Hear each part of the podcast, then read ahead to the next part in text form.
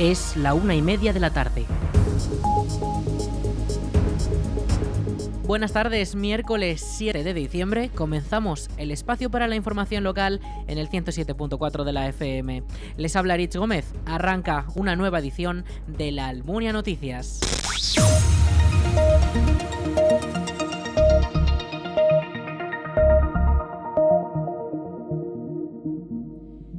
Pasado domingo el Club Deportivo La Almunia cayó frente al Club Atlético Monzón en la decimotercera jornada del Grupo 17 de la Tercera División.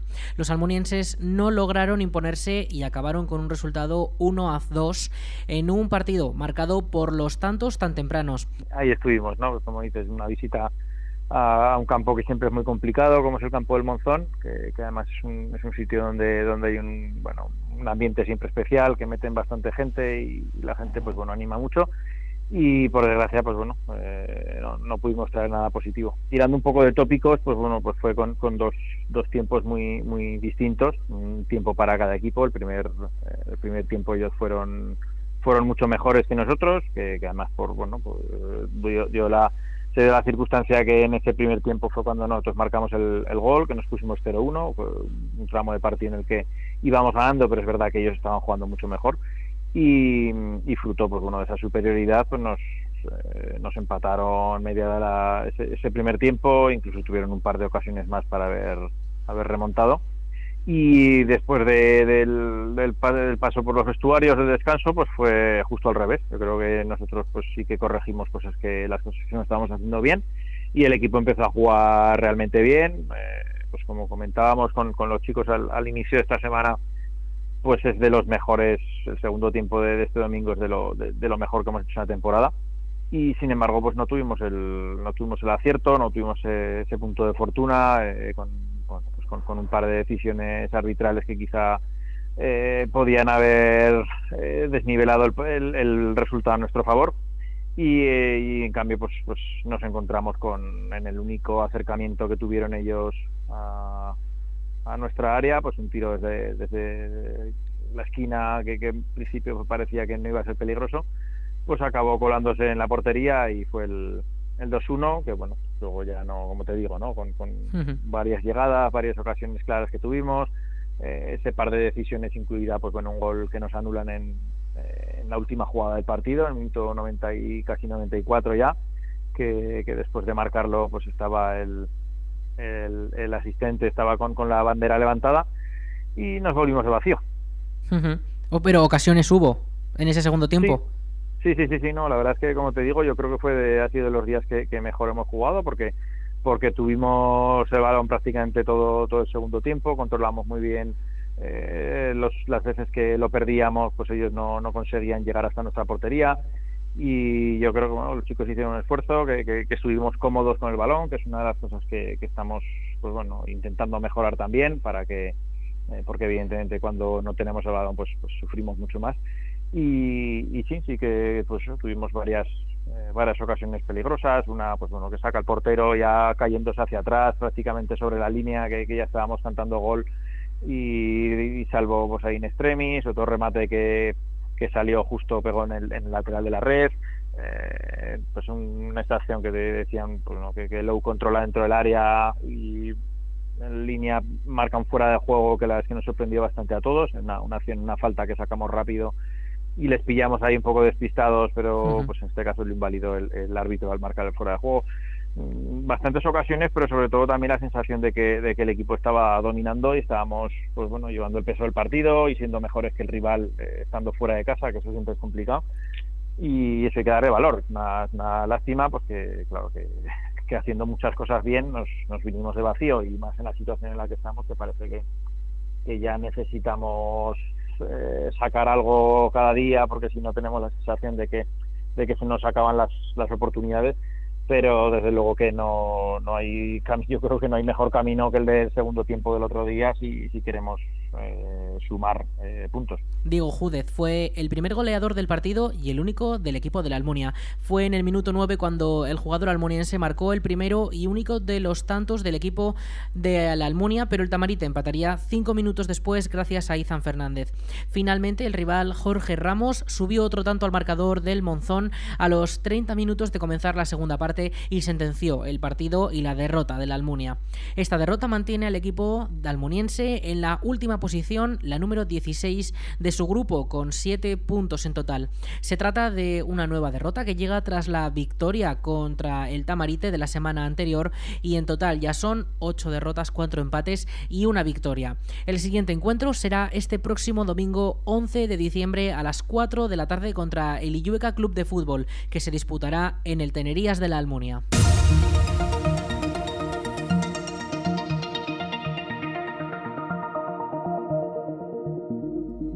La comarca de Valdejalón ha organizado un taller de cómic dirigido por el dibujante Luis Orús.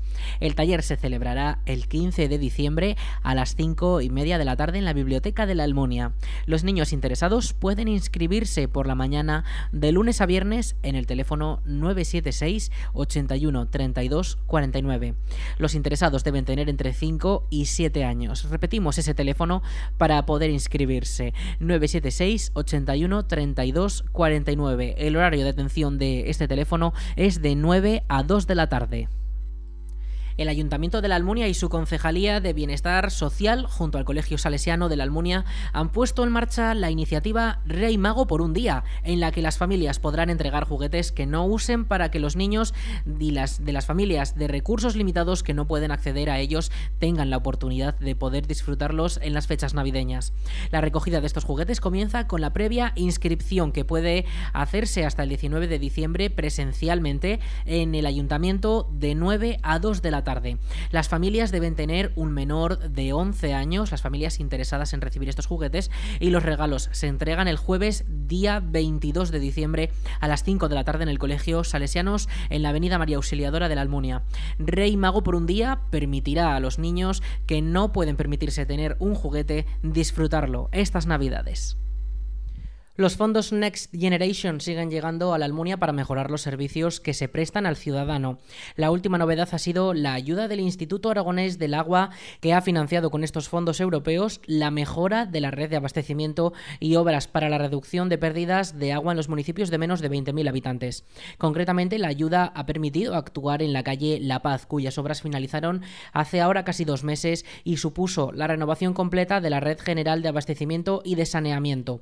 El ayuntamiento solicitó más de 54.000 euros para ello, lo que supone un 80% del presupuesto protegible.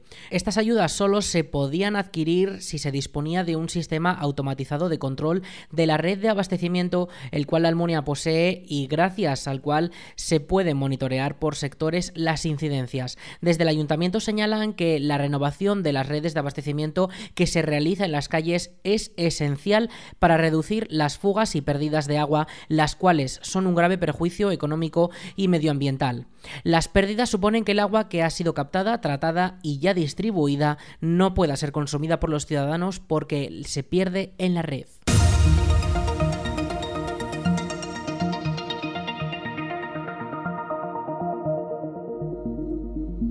Los bomberos de la Diputación de Zaragoza alertan del riesgo de no realizar un buen mantenimiento de chimeneas, estufas y demás equipos con los que combatir el frío de estos días, así como de la importancia de hacer un uso correcto de los mismos. Con la bajada de temperaturas típica de esta época del año, se intensifica la utilización de estos aparatos y con ello el número de incendios en viviendas originados por estas causas, por lo que es fundamental revisarlos antes de ponerlos en marcha y utilizarlos correctamente. Escuchamos al jefe de intervención del Servicio Provincial de Extinción de Incendios de la Diputación de Zaragoza, Manuel Martínez. En muchas ocasiones lo que ocurre es que no se hace un adecuado mantenimiento y limpieza de estos aparatos de combustión. Por ejemplo, en las chimeneas pues es muy recomendable limpiar el tiro de la chimenea todos los años antes de empezar la temporada eh, para evitar el hollín que se acumula en las paredes del tubo de evacuación de humos que puede hacer de combustible y en el caso de las estufas, calderas de gas, todo este tipo de aparatos que generan combustión, pues hay que hacer una revisión de mantenimiento con un mantenedor autorizado para comprobar que la combustión sea completa y no pueda generar monóxido de carbono. Llamar al teléfono de emergencia 112 porque hay veces que suponemos que van a venir en nuestra ayuda y nadie ha avisado. Y bueno, si podemos intentar acabar con el incendio con seguridad, pues lo haremos, siempre en parejas, no estar nunca solo. Y si vemos que no va a ser posible que nosotros podamos apagar ese conato, pues entonces cuando tenemos que llamar al 112, avisar a los profesionales, son los bomberos, y abandonar la vivienda. Abandonar la vivienda cerrando puertas a nuestro paso. Eso es muy importante. Tenemos que sectorizar el lugar donde se haya, se haya iniciado el fuego para evitar que el humo de esa combustión eh, se propague a otros, otros recintos, a otras habitaciones. es importantísimo. Eh, cerrar la puerta de fuego para, para garantizar la seguridad del, resto del bloque, de la vivienda. Hay que acordarse de coger las llaves también, porque muchas veces abandonamos la vivienda sin llaves y luego los bomberos tienen que forzar la puerta. No se debe utilizar los ascensores en caso de que haya un incendio. Si en el en la habitación o en la, vivienda hay humo, es aconsejable, por supuesto, caminar agachado, que es donde vamos a encontrar eh, la atmósfera más limpia. El humo siempre sube hacia arriba y va a haber más calor y, es tóxico. Y nada, esperar fuera los servicios de emergencia para indicarles dónde se ha producido el incendio. Este año, la verdad es que aún no ha comenzado fuerte ¿no? el tema de los incendios por calefacciones, ya que se ha retrasado un poco el frío pero sí que esperamos que haya un repunte en el tema de chimeneas porque hemos visto que se ha aumentado mm, de una manera muy importante la compra de leña. Entonces, pues claro, es previsible que se vaya a hacer más uso de, las chimeneas, ¿no? con esto de todo el encarecimiento de, los otros combustibles, del gas, de la de, del gasoil, que se utilizan habitualmente, pues este año preveemos que va a haber un aumento también de incendios de chimenea y si es posible que no, que no ocurra con estos consejos de prevención. Antes de comenzar a usar las chimeneas, estufas y diferentes aparatos de combustión, es necesario hacer una revisión. En el caso de las chimeneas, por ejemplo, el hollín acumulado desde el último uso puede quemarse al ser un combustible, lo que provocaría un incendio. En el caso del resto de aparatos ocurre lo mismo, es imprescindible revisar asimismo las estufas de butano y sus quemadores, por ejemplo, ya que una incompleta combustión genera monóxido de carbono cuyo riesgo es letal, ya que provoca una intoxicación por ello es aconsejable disponer de detectores de humo y de monóxido de carbono si tenemos estos aparatos. También es fundamental no sobrecargar los circuitos eléctricos, ya que en muchas ocasiones tener enchufados demasiados aparatos en un mismo enchufe provoca un cortocircuito que puede desembocar en un incendio en una vivienda. Desde la DPZ, desde el Departamento de los Bomberos, eh, dan varios consejos para actuar ante un incendio. El primero de ellos es llamar al teléfono de emergencias, al 112. A veces se da por supuesto que alguien llama, pero no siempre es así y podemos aportar llamando nosotros mismos. Otro de los consejos es cerrar todas las puertas y ventanas posibles, tanto en la habitación donde haya comenzado el siniestro, para evitar que el fuego y el humo se extiendan por toda la, por toda la vivienda como el resto de la casa. Si estos incendios nos pillan en un bloque de viviendas y el, cuarto de las escaleras, ese, ese, tramo de las escaleras está repleto de humo, no se puede pasar, lo más aconsejable es quedarse dentro de nuestro piso, colocar paños húmedos en las ranuras de la puerta para que no entre ese humo y lo más aconsejable es permanecer en la habitación más alejada del fuego y avisar desde allí los servicios de emergencias de que estamos atrapados. Además, si conseguimos salir, hay que acordarse de coger las llaves al abandonar la vivienda para entregárselas a los servicios de emergencias por si fuese necesario y por supuesto esperar fuera de la vivienda a los servicios de emergencias para que puedan actuar correctamente.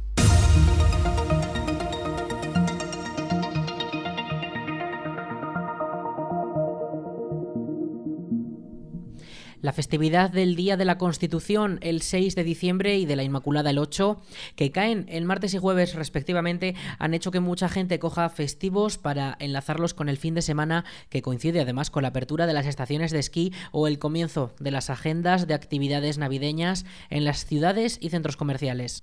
Muchos buscarán descanso, otros ocio, pero desde la DGT ya avisan de que estos días serán de desplazamientos largos por nuestras carreteras. Concretamente las salidas se producirán en dos fases, durante este mismo viernes 2 y este sábado 3, y durante el próximo miércoles 7 y jueves 8.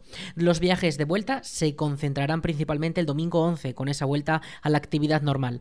Los principales destinos serán las montañas en las que se permita practicar deportes de invierno, como en los Pirineos y parte de la provincia de Huesca.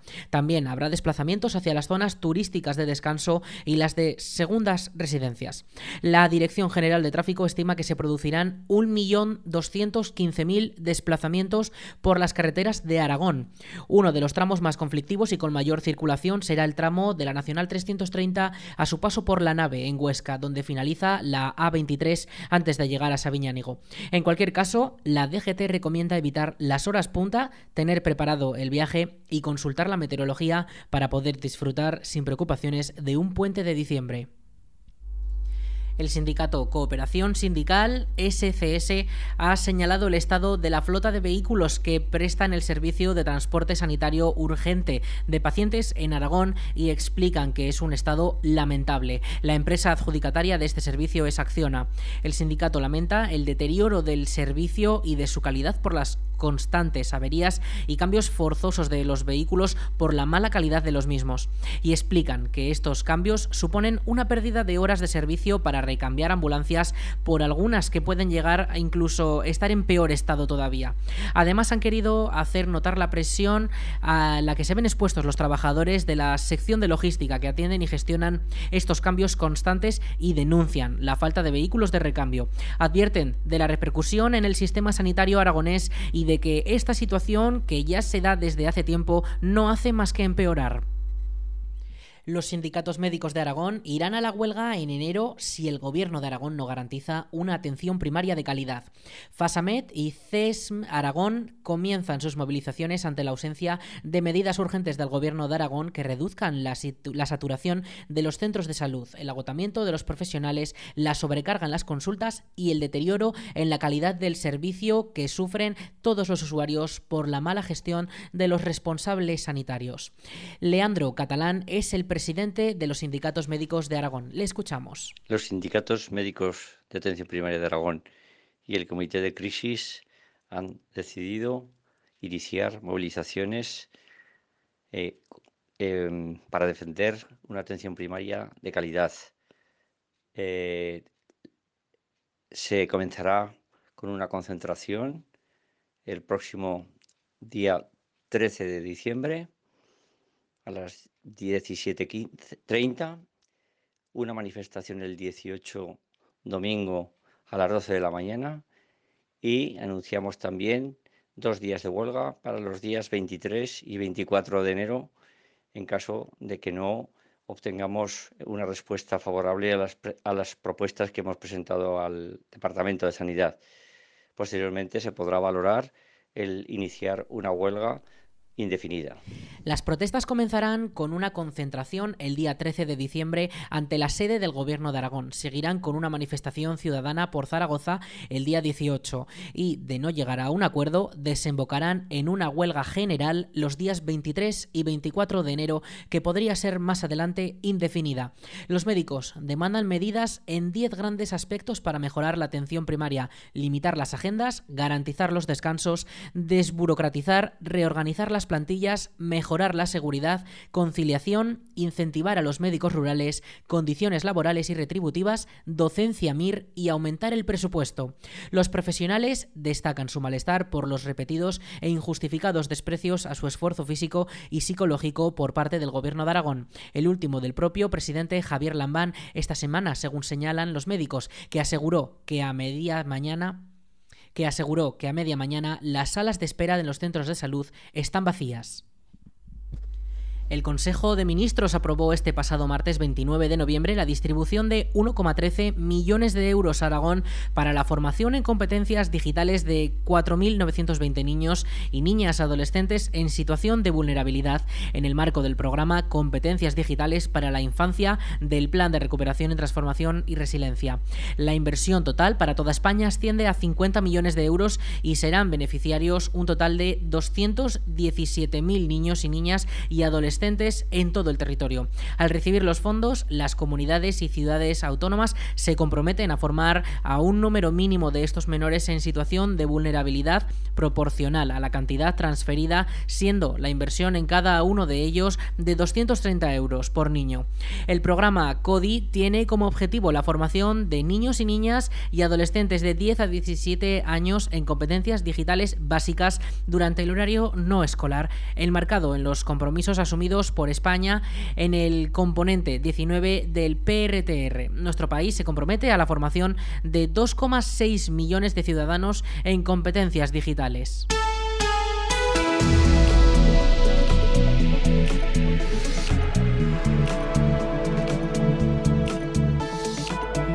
Con la previsión del tiempo y es que la jornada de este miércoles dejará temperaturas máximas de 13 grados y la próxima madrugada tendremos una mínima de 6. Por la tarde tendremos presentes las nieblas según va avanzando la Agencia Estatal de Meteorología, sobre todo de cara a la noche. Mañana jueves, eh, también un día festivo, 8 de diciembre, tendremos esas lluvias presentes durante la mañana, sobre todo. De cara a la tarde esas lluvias irán y simplemente los cielos se quedarán algo nublados.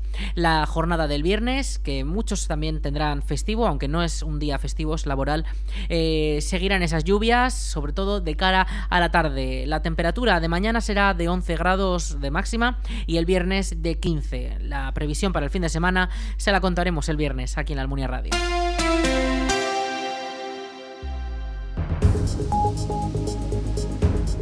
Hasta aquí la información local en la Almunia Radio. En unos minutos a las 2 toman el relevo nuestros compañeros de Aragón Radio Noticias. Más información en laalmuniaradio.es.